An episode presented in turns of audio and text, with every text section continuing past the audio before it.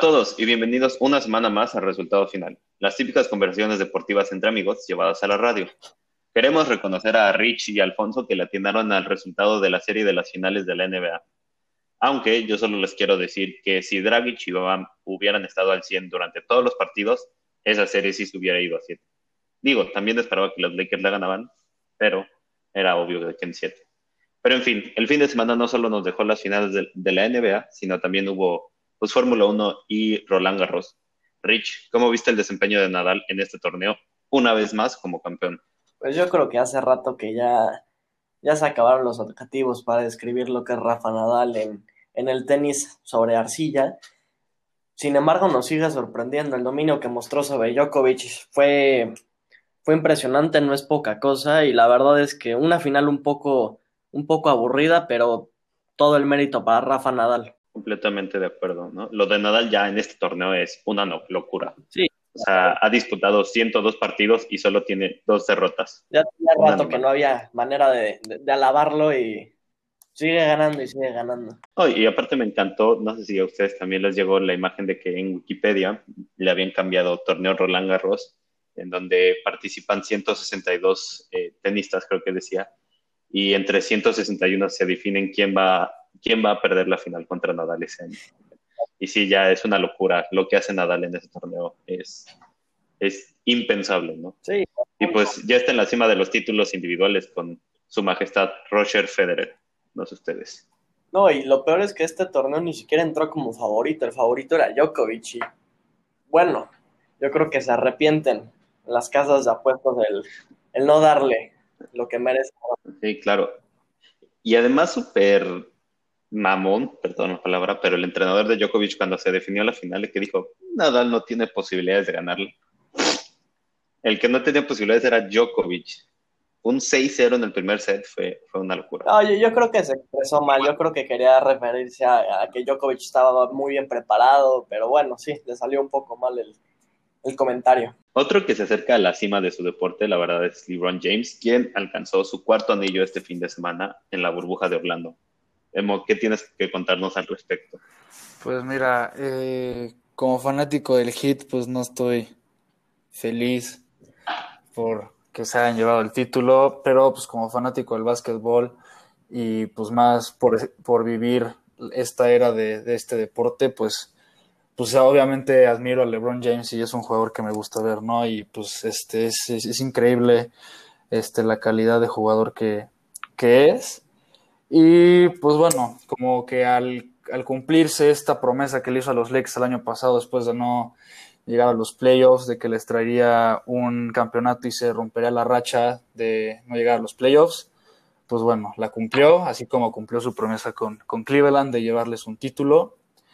Y salen diferentes polémicas, diferentes este, preguntas de, pues, qué pasa con, con el legado de LeBron James, ¿no? Este, entonces ya se retoma el debate de, del mejor de los tiempos, con lo que siempre ha estado, pero hoy más que nunca está a tope con, con Jordan. Entonces, pues, eh, yo les quiero preguntar que ustedes qué opinan y este, este cuarto campeonato de LeBron James con un tercer equipo diferente y no solo, porque ya, ya, ya ha habido jugadores que han ganado con tres diferentes equipos, pero Le, LeBron James ha sido el único que ha sido MVP de las finales en los tres equipos. Entonces, ¿ustedes qué, qué creen que represente este, este triunfo en las finales para LeBron James?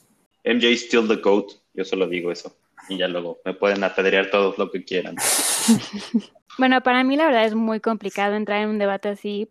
También me pasa con el americano, que para mí es muy difícil estar como comparando jugadores que jugaron en diferentes épocas del deporte, ¿no? O sea, por un lado vemos como Jordan estuvo mucho más presente en un juego que era totalmente ofensivo, mientras que James está en un juego que se ha vuelto mucho más defensivo, ¿no? Entonces, como que creo que son diferentes facetas del básquetbol lo cual hace muy complicado estar comparando y, pues básicamente mucha gente solo se basa en estadísticas, ¿no? Entonces, si te quieres ir a estadísticas, en estadísticas generales, pues creo que LeBron James tiene un mejor argumento de llamarse el GOAT, pero pues si te vas ahora sí que a puros campeonatos, pues este Jordan lo sigue teniendo. Entonces, como que yo creo que es, es un debate un poco complejo porque no creo que ningún lado tenga la razón, pero pues yo me inclino más a que Híjole, la verdad es que está complicado. Pero yo me voy a que James, este Jordan sigue siendo el GOAT, la verdad. Eh, Mariana y yo estamos de acuerdo en algo otra vez. Olvídenlo, cambio de posición. ok, como quieran, no me importa. Pero no, yo la verdad es que le reconozco a LeBron James todo y yo creo que lo de las épocas es muy importante, como dice Mariana, pero pues normalmente se sigue jugando básquetbol, ¿no? Entonces, yo sí creo que hasta este momento LeBron James tiene la mejor carrera en el básquetbol que se ha visto en la NBA, ¿no? Porque estar haciendo todo esto 17 continuos es una locura. Pero sí creo que como que el nivel más alto de un jugador que hemos llegado a ver, digo, yo tampoco lo vi, pero he visto muchos videos y The Last Dance me lo, me lo enseñó, a los que no lo hayan visto, gran documental en Netflix. Este, es que Michael Jordan en serio estaba en un nivel muy alto, ¿no? Y, en serio, cuando él se puso la meta de, ser campeón y llegó como a su máximo potencial y estaba jugando básquetbol en un nivel increíble, es simple y sencillamente no hay nadie que se le haya o sea, acercado. No quiero decir que tampoco haya sido el más completo, porque creo que también LeBron James es más completo, pero simple y sencillamente la mentalidad que tenía Jordan y esa decisión de yo voy a ganar, yo voy a ir tras esto y puedes hacer lo que quiera para detenerme, pero aún así no me vas a detener, es, es otra cosa. ¿no? ¿Tú, Rich? Pues e, e, es, complicado porque Mariana la, verdad es que lo dice muy bien. Quiero pensar que en su dilema en la NFL se refiere a Tom Brady a lo mejor contra Montana, ¿no? No voy a decir nada. Y ese le duele. Pero le duele porque sabe que digo, yo por ejemplo, Tom Brady, yo no lo consideraba mejor que Montana si no lo pasaba en anillos. Y, este, y pues ya lo pasó por dos, entonces ya creo que ahí creo que ya no hay mucho debate. Pero sí, continúa. Ricky. No, hay que decirlo, pues al final del día puedes tener las mejores stats de, la historia, ¿no? hemos visto jugadores como Westbrook que de verdad tienen unas stats impresionantes, ¿no? Una temporada promediando triples, dobles, etcétera. Sin embargo, para mí eso no lo hace un mejor jugador. El mejor jugador es el que te da, eh, pues sí, obviamente en el básquetbol metiendo puntos, rebotes, asistencias, pero es el que al final del día te da una mejor probabilidad de ganar, ¿no? Tú lo que quieres es, es ganar como equipo. Es, es complicado inclinarse para un lado o para otro porque, bueno, Jordan ganando seis veces pues, no es poca cosa.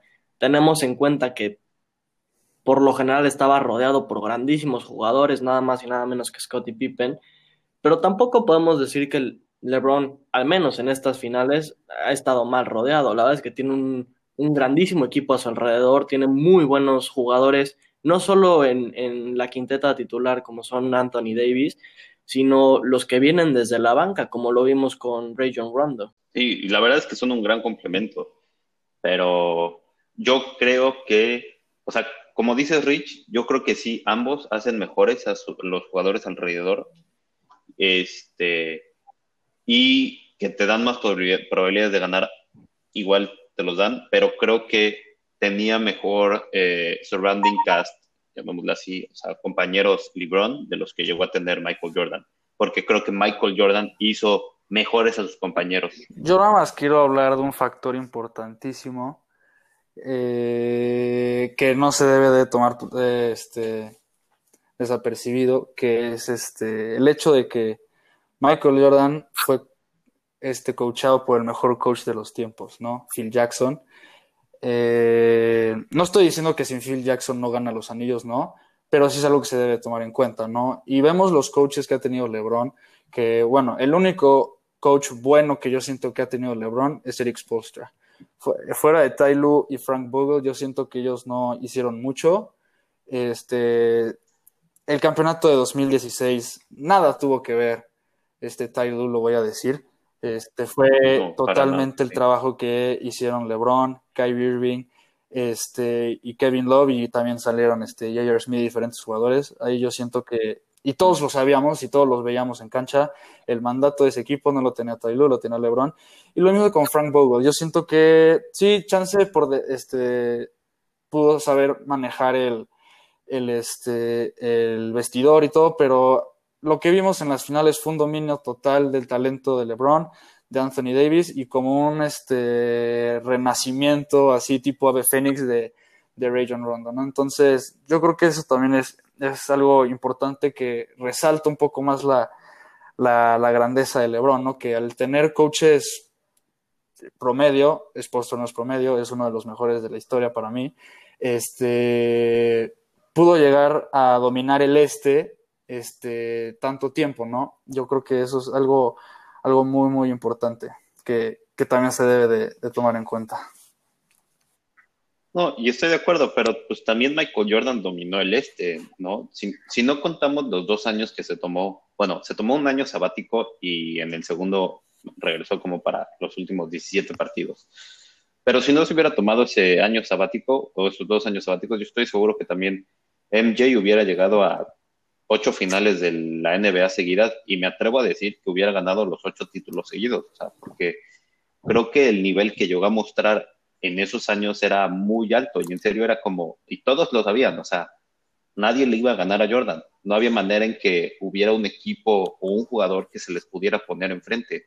Creo que sus batallas más épicas terminaron siendo contra los, eh, los, ay, se me acaba de el Jazz de Utah, pero pero, por ejemplo, ese año que ganó, que si no mal recuerdo, esos dos años ganó el título Houston, de la mano de Hakeem Olajuwon.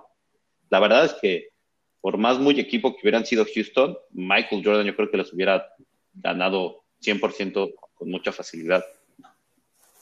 La de hubieras, a mí no me gusta hablar mucho, aunque incluso de mi equipo, o sea, yo no digo si hubieran estado Dragic o Adebayo hubiéramos ganado, no me gusta porque pues, la verdad es que no sabemos.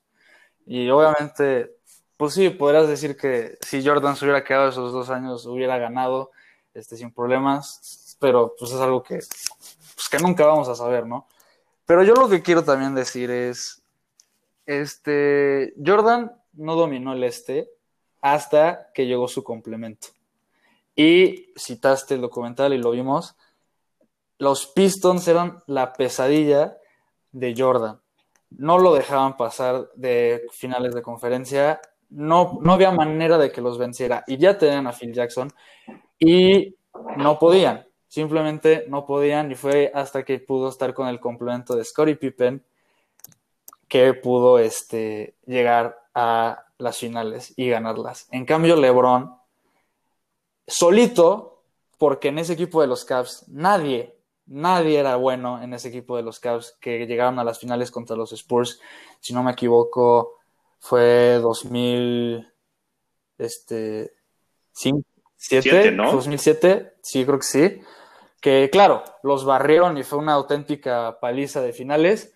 Pero hey, LeBron solo, después de estar solamente tres años, cuatro años en la liga, llevó un equipo a las finales, él solito y ya. El, el resultado, pues ya sabemos, los Spurs quedaron campeones, pero yo creo que hay que reconocer eso, ¿no? Que LeBron solito pasó el este, los dominó y llegó a las finales. En cambio, Jordan no llegó a unas finales hasta que llegó a tener un complemento y un buen coach. Sí, no, yo estoy totalmente de acuerdo con Memo. Creo que también por ahí un dato que puede ser tentador a equilibrar la balanza más hacia LeBron James es el hecho de que ninguno de los equipos que LeBron James ha dejado ha sobrevivido su pérdida. Finalmente han tenido temporadas desastrosas después de la salida de LeBron James, diciendo que realmente él fue un jugador clave para esos equipos, ¿no? Y algo que no fue con este Michael Jordan, porque finalmente Jordan se va de los Bulls y los Bulls tienen una temporada que sí sobreviven la salida de este gran jugador, ¿no? Pero por el otro lado siempre tienes el hecho de que Jordan revolucionó su posición, ¿no? Revolucionó totalmente en ese momento y, eso se ve perfectamente en, en el gran documental que este Andrés cita y cita, pero pues creo que también es importante ver que LeBron James también tiene la capacidad de no solamente jugar en su posición, sino también jugar a las otras cinco, ¿no? No, yo creo que hay cosas que hay que tomar en cuenta más allá de, de qué haces en, en, la cancha, porque sí siento que para decir el mejor jugador de todos los tiempos en un deporte es necesario tomar en cuenta el impacto que se tiene afuera de la cancha tengo que decir que yo soy fan de, LeBron y, sus proyectos como la Promise School, todo eso son cosas que a mí me encantan. pero nunca va a llegar a tener el impacto que tuvo Michael Jordan en, en su momento.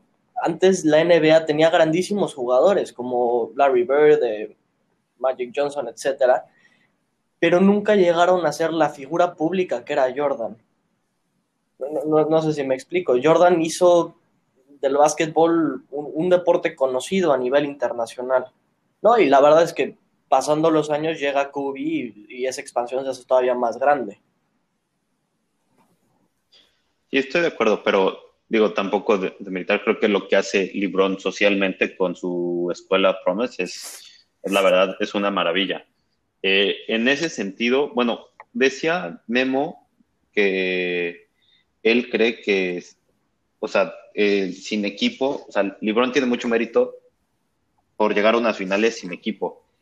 Yo la verdad le reprocho a LeBron, oye, ¿y qué, qué pasó cuando llegaste a tus primeras finales con el Heat cuando se supone que tenías un equipo? O sea, cuando se supone que tenías no solo un equipo, sino posiblemente el mejor equipo de ese año en la liga. Perdiste contra Dallas sin que LeBron pudiera aparecer en ningún momento importante en las finales. Fue completamente opacado en unas Dallas finales. tenía a Nowitzki y él sí estaba solo. Y, ajá, y ya, exacto, es lo que yo iba a decir. Y, y además no era como que Nowitzki, o sea, bueno, sí, Nowitzki es un gran jugador, y no tengo duda, pero era como si enfrentaras, como si se hubiera enfrentado, bueno, más bien, es, es como si LeBron, como cuando LeBron se enfrentó a San, a San Antonio. Digo, LeBron estaba joven, pero es básicamente lo mismo. ¿Qué pasó ese, ese primer año que pierdes contra un equipo que era completamente inferior al tuyo, no? Y que si no me recuerdo, no meten ni las manos. Creo que pierden 4-1 las finales o 4-2. Tú dices, oye, ¿qué pasó? O sea, creo que esa, esa derrota sí lo pone muy, o sea, sí le deja una manchita en, en su currículum este, muy importante, que posiblemente la recupera eh, en las finales de 2006 cuando le gana al mejor equipo que se ha visto en una temporada regular. En, 2016. En la post digo, en la NBA, sí.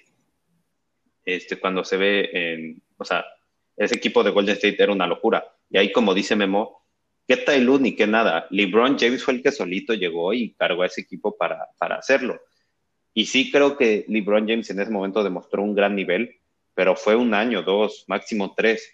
Michael Jordan tenía un gran nivel durante, o cuando lo tuvo durante tres, o sea, seis años, y esos seis años fueron, o sea, separados. Entonces, si, lo podrías poner así, hubiera tenido unos grandes años, o sea, ocho años a muy alto nivel, que yo creo que hubieran demostrado que, o sea, LeBron tiene mucho mérito, pero MJ era otra cosa. Tenía una mentalidad asesina de, de aquí no me vas a ganar, ¿no? Bueno, pero si hablamos de mentalidad, pues también tendríamos que hablar de otro jugador, ¿no? O sea, pues si estamos hablando de mentalidad y también de campeonatos, pues también debe entrar Kobe, pero pues sabemos, pero pues, obviamente no va a entrar. Sí, ¿no? estoy de acuerdo. Este...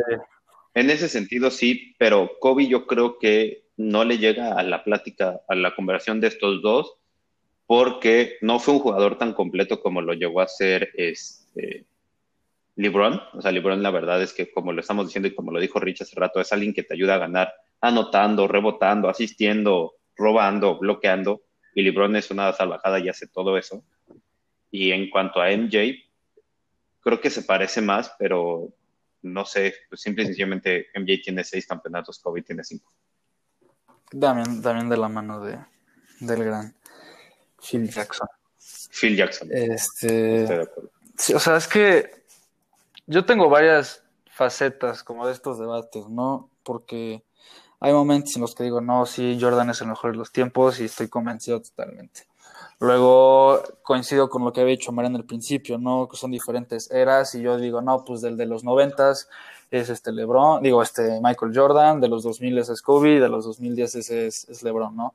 Y luego hay, man, hay días en los que yo digo, LeBron es el mejor y tal, ¿no? O sea, es que sí, es, es, es muy complicado. Este, luego de tanta reflexión he llegado a pensar como decir que hay un este primer lugar A y un primer lugar B y es ahí están LeBron y Jordan y ya todos los demás pues van para abajo. Yo creo que por la discrepancia de, de ¿cómo se dice? de este de, de, de, de triunfos que tienen de diferentes aspectos, Jordan anillos, este LeBron en dominio en el este, más victorias de playoffs en la historia, este, en la historia, más triples dobles en las finales y todo eso, como son tan diferentes, pues también sí siento que puede llegar muy a veces a ser complicada la, la comparación. Entonces, este, yo, yo creo que eh, lo resolvería haciendo eso, ¿no? LeBron y Jordan están hasta arriba y los demás que se formen. Eso está más tibio que mi argumento, ¿eh? Ninguno de los dos pierde.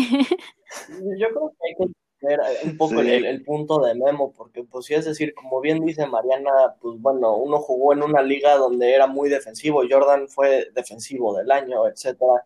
LeBron James está jugando en la, en la era del 3 y pues, se llegó a adaptar, ¿no? Ahorita es un tirador de triples decente, entre comillas. Pero y entiendo lo, lo que Memo dice, y sí creo que es imposible o es muy complicado comprar jugadores en la NBA porque eh, sería tonto decir, no, pues este cuate tiene el triple rebotes que, que, otro. Y bueno, uno es centro y el otro pues es guardia, ¿no? Sí, claro que va a tener muchísimos más rebotes. Se me hace que es un poco complicado en, en ese sentido. No, pero yo creo que, digo, sí las épocas y sí los números, y creo que sí, como dice Mariana, Memo se trata de zafar diciendo que, que ¿cómo se dice? Que a uno es mejor que el, uno es el mejor de los 90 y otro es el mejor de los 2000 y uno es 1A y otro es 1B. Pero pues siendo, siendo muy o sea, sinceros, es como, creo que siempre hay estos debates en, el, en, en todos los deportes, ¿no? En fútbol, básquetbol, americano, que a Mariano no le gusta decir que Tom Brady es más grande. Yo creo que ya se acabó. Eh, pero entonces, o sea, yo creo que sí puede ser medio objetivo e irte por estadísticas y por resultados, ¿no? Y como decía Rich, también por ver quién influye más en el resultado de un partido a favor de su equipo, obviamente, cuando está dentro de la cancha. Y yo siendo muy honesto, pues miren, Libron ha jugado 10 finales y ha perdido 6. Lo hablaba el otro día con Memo, yo creo que MJ ni con ese equipo de los Caps le gana a San Antonio porque indirectamente quieras o no, San Antonio fue como una dinastía que duró muy, fue muy continua, ¿no? Fue, se extendió por muchos años. Eh, tal vez nunca llegaron a ser back to back, pero eh, siempre fueron un equipo muy consistente y lo son, ¿no? Digo, ahora están viviendo un proceso de reconstrucción, pero MJ no le hubiera ganado a ese equipo. Entonces, ya le puedes perdonar una derrota a LeBron.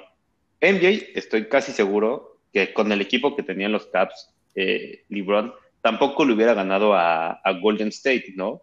Porque en serio, Golden State con ese quinteto de cuatro All Stars, con Kevin Durant, Draymond Green, Stephen Curry, Clay Thompson, o sea, en esta era del triple, como lo están mencionando, no había manera en que MJ pudiera cargar a todo un equipo para ganarles eso. Entonces, tal vez yo le perdonaría las derrotas a Golden State, digo, contra Golden State a LeBron. Pero es que esa, por ejemplo, de los maps, para mí, pues vale doble, ¿no? Porque no, no debiste haber perdido.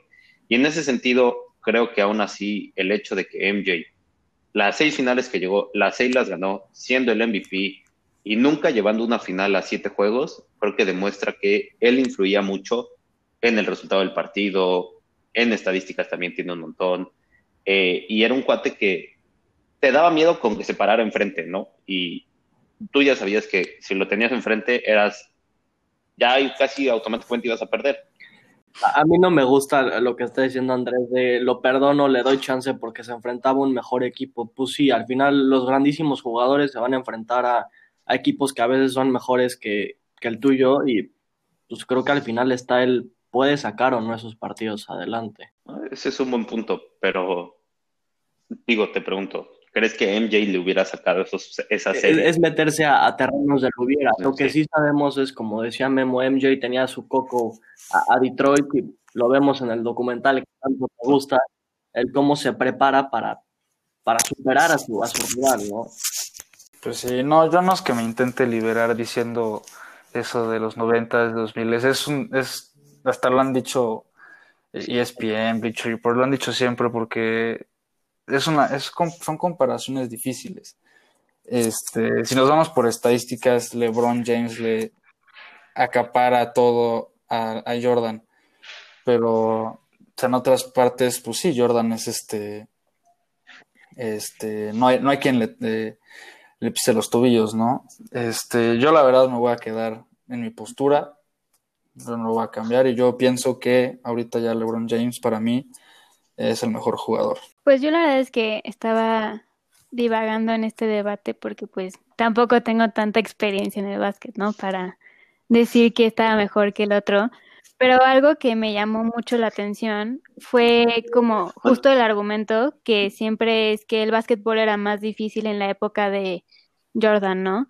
Que ahorita ya el deporte se ha modificado a ser un poco mucho más de buscar faltas y que cualquier cosa que pase te marcan faltas. Entonces como que se ha hecho mucho más soft en ese sentido.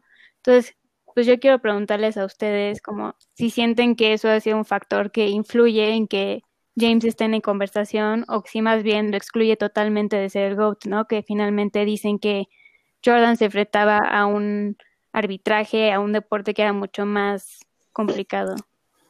Yo creo que sí influye, pero en todo caso se diría a favor de, de LeBron James, porque sí es evidente que en los 80s y en los 90s era un deporte más físico, más contacto, las faltas no eran tan, tan este, estrictas como hoy en día, este, que obviamente se han modificado para bien, justo para evitar las peleas que había en esos momentos. Pero entonces ves hoy en día un básquetbol que depende más del conocimiento y la estrategia de básquetbol que tiene uno. Ahí sí siento que Jordan no le pisa ni los tobillos a LeBron. El, el IQ que tiene LeBron James en el deporte de básquetbol es algo que, creo que nadie tiene, este, todos sus compañeros lo han dicho, Rondo lo acaba de decir en una, entrevista que tuvo, Devin West lo ha dicho, todos lo han dicho, el conocimiento que LeBron tiene del juego y cómo lo implementa es algo este, que no, nadie, nadie le llega y yo creo que con esta etapa del básquetbol que es un poco más de estrategia, buscar el foul, este, modificar todo eso, yo creo que ahí sí LeBron se lleva beneficiando de ese, de ese cambio que hay. Sí, yo, yo creo que el deporte, o sea, no solo el básquetbol, sino los deportes en general con el tiempo evolucionan y los jugadores como tal tienen que cambiar, adaptarse, ¿no? El último gran cambio en el básquetbol sin duda es el tiro de tres. Y creo que, o al menos para mí no es un, factor muy determinante porque sí, eh, Jordan tenía que aguantar más golpes, tenía que, que ser más físico en, su juego sin embargo, eh, LeBron también tiene sus ventajas, como lo, acaba de decir Memo. Pues, LeBron antes no jugaba la posición de guardia y últimamente agarró la pelota y, ejerció más como un jugador pasador o distribuidor que, como el anotador que, conocíamos. Para mi gusto no es algo que necesariamente afecte en la conversación del GOAT. Sí, yo también voy a estar eh, de acuerdo con Memo y con Rich. No creo que en la conversación afecte y como dice Memo, yo creo que en todo caso se decanta por LeBron porque al tener una carrera tan larga, eh, yo considero que LeBron sí llegó a jugar también, aunque sea por un rato, en esa era tan física, ¿no? Porque, en donde Shaq dominaba la pintura porque era un hombre enorme y fuerte y digo no musculoso, pero pues era muy poderoso y, y ganaba tantas pelotas, ¿no? Entonces, creo que eso, en eso también habla a favor de LeBron, pero creo que eso de ser tan longevo que lo ha llevado, creo que le puede llegar a dar la ventaja en una futura conversación sobre el mejor de todos los tiempos. Porque yo sí creo que si LeBron llega en algún momento a empatar a MJ en títulos con seis, yo creo que la, la carrera de LeBron le va a dar como ese desempate porque simple y sencillamente hacerlo esto durante 20 años, no, o sea, no cualquiera y no todos lo hacen, y más a tan alto nivel como lo hizo LeBron. Yo aquí lo quiero ir anunciando y digo, ya lo sabía Memo, pero si LeBron lo empata a MJ en títulos con 6, y obviamente si lo llega a pasar, para mí en ese momento LeBron se va a convertir en el más grande de todos los tiempos porque empató en títulos a este se le considera el más grande y también tuvo una carrera en general muy grande y muy larga como sí que nunca se había visto. Pero entonces con esto yo les pregunto, ¿ustedes quién piensan que es el GOAT? Mira, empecemos primero las damas. Mariana, ¿tú quién crees que es el más grande? Quiero una respuesta súper Y luego también nos puedes decir el de fútbol americano. pero bueno, voy a tener que ir con Jordan. Eso. Yo eh, me voy con Tú, Jordan Rich, a ¿qué espera dices? de lo que pueda hacer LeBron en sus últimos años en la NBA. Creo que está demasiado cerca de Jordan. ¿Lo puede superar? Eh, yo digo también. LeBron. ¿Y tú, Memo? ¿Tú qué dices? Sé que va a todavía hacer más cosas en su carrera y sin duda va a pasar a, a Jordan. Entonces yo ya estoy del lado de, de LeBron. Pero en realidad todos sabemos que el mejor es Goran Dragic. Gracias. Ok. ¿Y tú? Bueno, tú ya sabemos. Sí, pues yo ya lo dije. Pero sí creo que, como lo dijo Rich, yo sí estoy a la espera de lo que haga. Y yo ya dije, Híjole, y otros dos a lo dos, mejor me parece mucho. Yo Ya, creo que si vemos un discusión. año, un año más de LeBron al nivel que está mostrando, que acabe con un, un título, va a ser difícil darle mucha discusión. Yo, yo le decía a Andrés el día que vimos, nos, no, vimos las finales juntos el último Pero es que- juego. Y yo le decía, mira, le quedan dos años en el contrato con Los Ángeles. Y ya va a tener 37 años, si no me, si no me equivoco. Sí. Eh, el próximo año, por la Sí. competitividad que va a tener el este, yo creo que eh, independientemente de que LeBron llegue a las finales, bueno, si llega a las finales y pierde otra, yo creo que a ella se afectará un poco más, pero este, el próximo año yo creo que las finales van a estar en el este, sin decir un equipo, puede ser Miami, puede ser Brooklyn, puede ser Toronto, la verdad es que el este viene, viene, viene muy bien. Entonces yo creo que en su último año en Los Ángeles es cuando puede ganar otro título, este, o sea, será en 2000. Y de acuerdo a eso podría tomarse otra decisión, ¿no? Porque para ese entonces su hijo va a ser elegible para entrar al draft y él lo ha dicho, su mayor logro, va a ser poder compartir la cancha con su hijo. Entonces, si se avienta todo un año más con Los Ángeles este, y con su hijo ahí, podríamos, no digo que su hijo va a hacerle la influencia, pero este, podrá llevarse todavía otro título. Sí, estoy de acuerdo. También Memo habla de, de lo competido que va a estar el, el este, pero pues yo, yo veo un equipo de Golden State que va a recuperar a todos los jugadores lastimados, que va a tener una primera selección de draft muy alta con la que quiero imaginarme van a conseguir algún trade importante y no va a ser tan fácil para los Lakers llegar a las finales. Va a ser una buena temporada si llegan a las finales el año pronto. Sí, justo lo digo. O sea, va a haber una competencia increíble ya otra vez en la NBA en, en las dos conferencias, así como en el 2012. Va a estar, va a estar muy buena la temporada. Eh, yo digo, mira, yo planteaba esos dos, pero yo sí opino, como dice Memo, si LeBron pierde una final más, no va a haber discusión. Yo decía dos más para que, sin perder finales, para que estuviera como seis y seis. Entonces ahí medio nivelada la cosa. Pero yo sí los veo como serios candidatos al título por los dos años que le quedan a LeBron en el contrato. O sea, van a ser mi, mi primera opción para ganar el título porque está ese señor, porque como dice Rich, influye mucho en el resultado de un, pro, de un partido y por ende de una serie y por ende de una temporada, ¿no? Y creo que todo va a de, depender de si regresa Anthony Davis a los Lakers. No, que parece que sí, ¿no? Que va a firmar un nuevo contrato y seguramente lo va a firmar eh, team friendly, como se le dice, para que puedan traer posiblemente a otra estrella. Pero sí, sin duda, Yo nada más LeBron quiero en decir, un futuro ojo, parece ser ojo con Miami. que se viene, ya anunciaron que vamos por todo, por Giannis Antetokounmpo, entonces, ojo. Bueno, bueno, bueno. A ver, y mis Nets ya traen a Kyrie y a, y a KD. Nada más digo. Ah, no. Después de una desastrosa Postemporada. postemporada en la burbuja, los Clippers acaban de anunciar a su nuevo coach, Tyron Lue, el cual será este, apoyado por Chauncey Billups como coach asistente para la próxima temporada de la NBA. Muchas gracias por escuchar el episodio de esta semana. No se olviden de seguirnos en redes sociales y de estar al pendiente de las dinámicas que subimos. Y esperen pronto el nuevo especial de este mes. Gracias.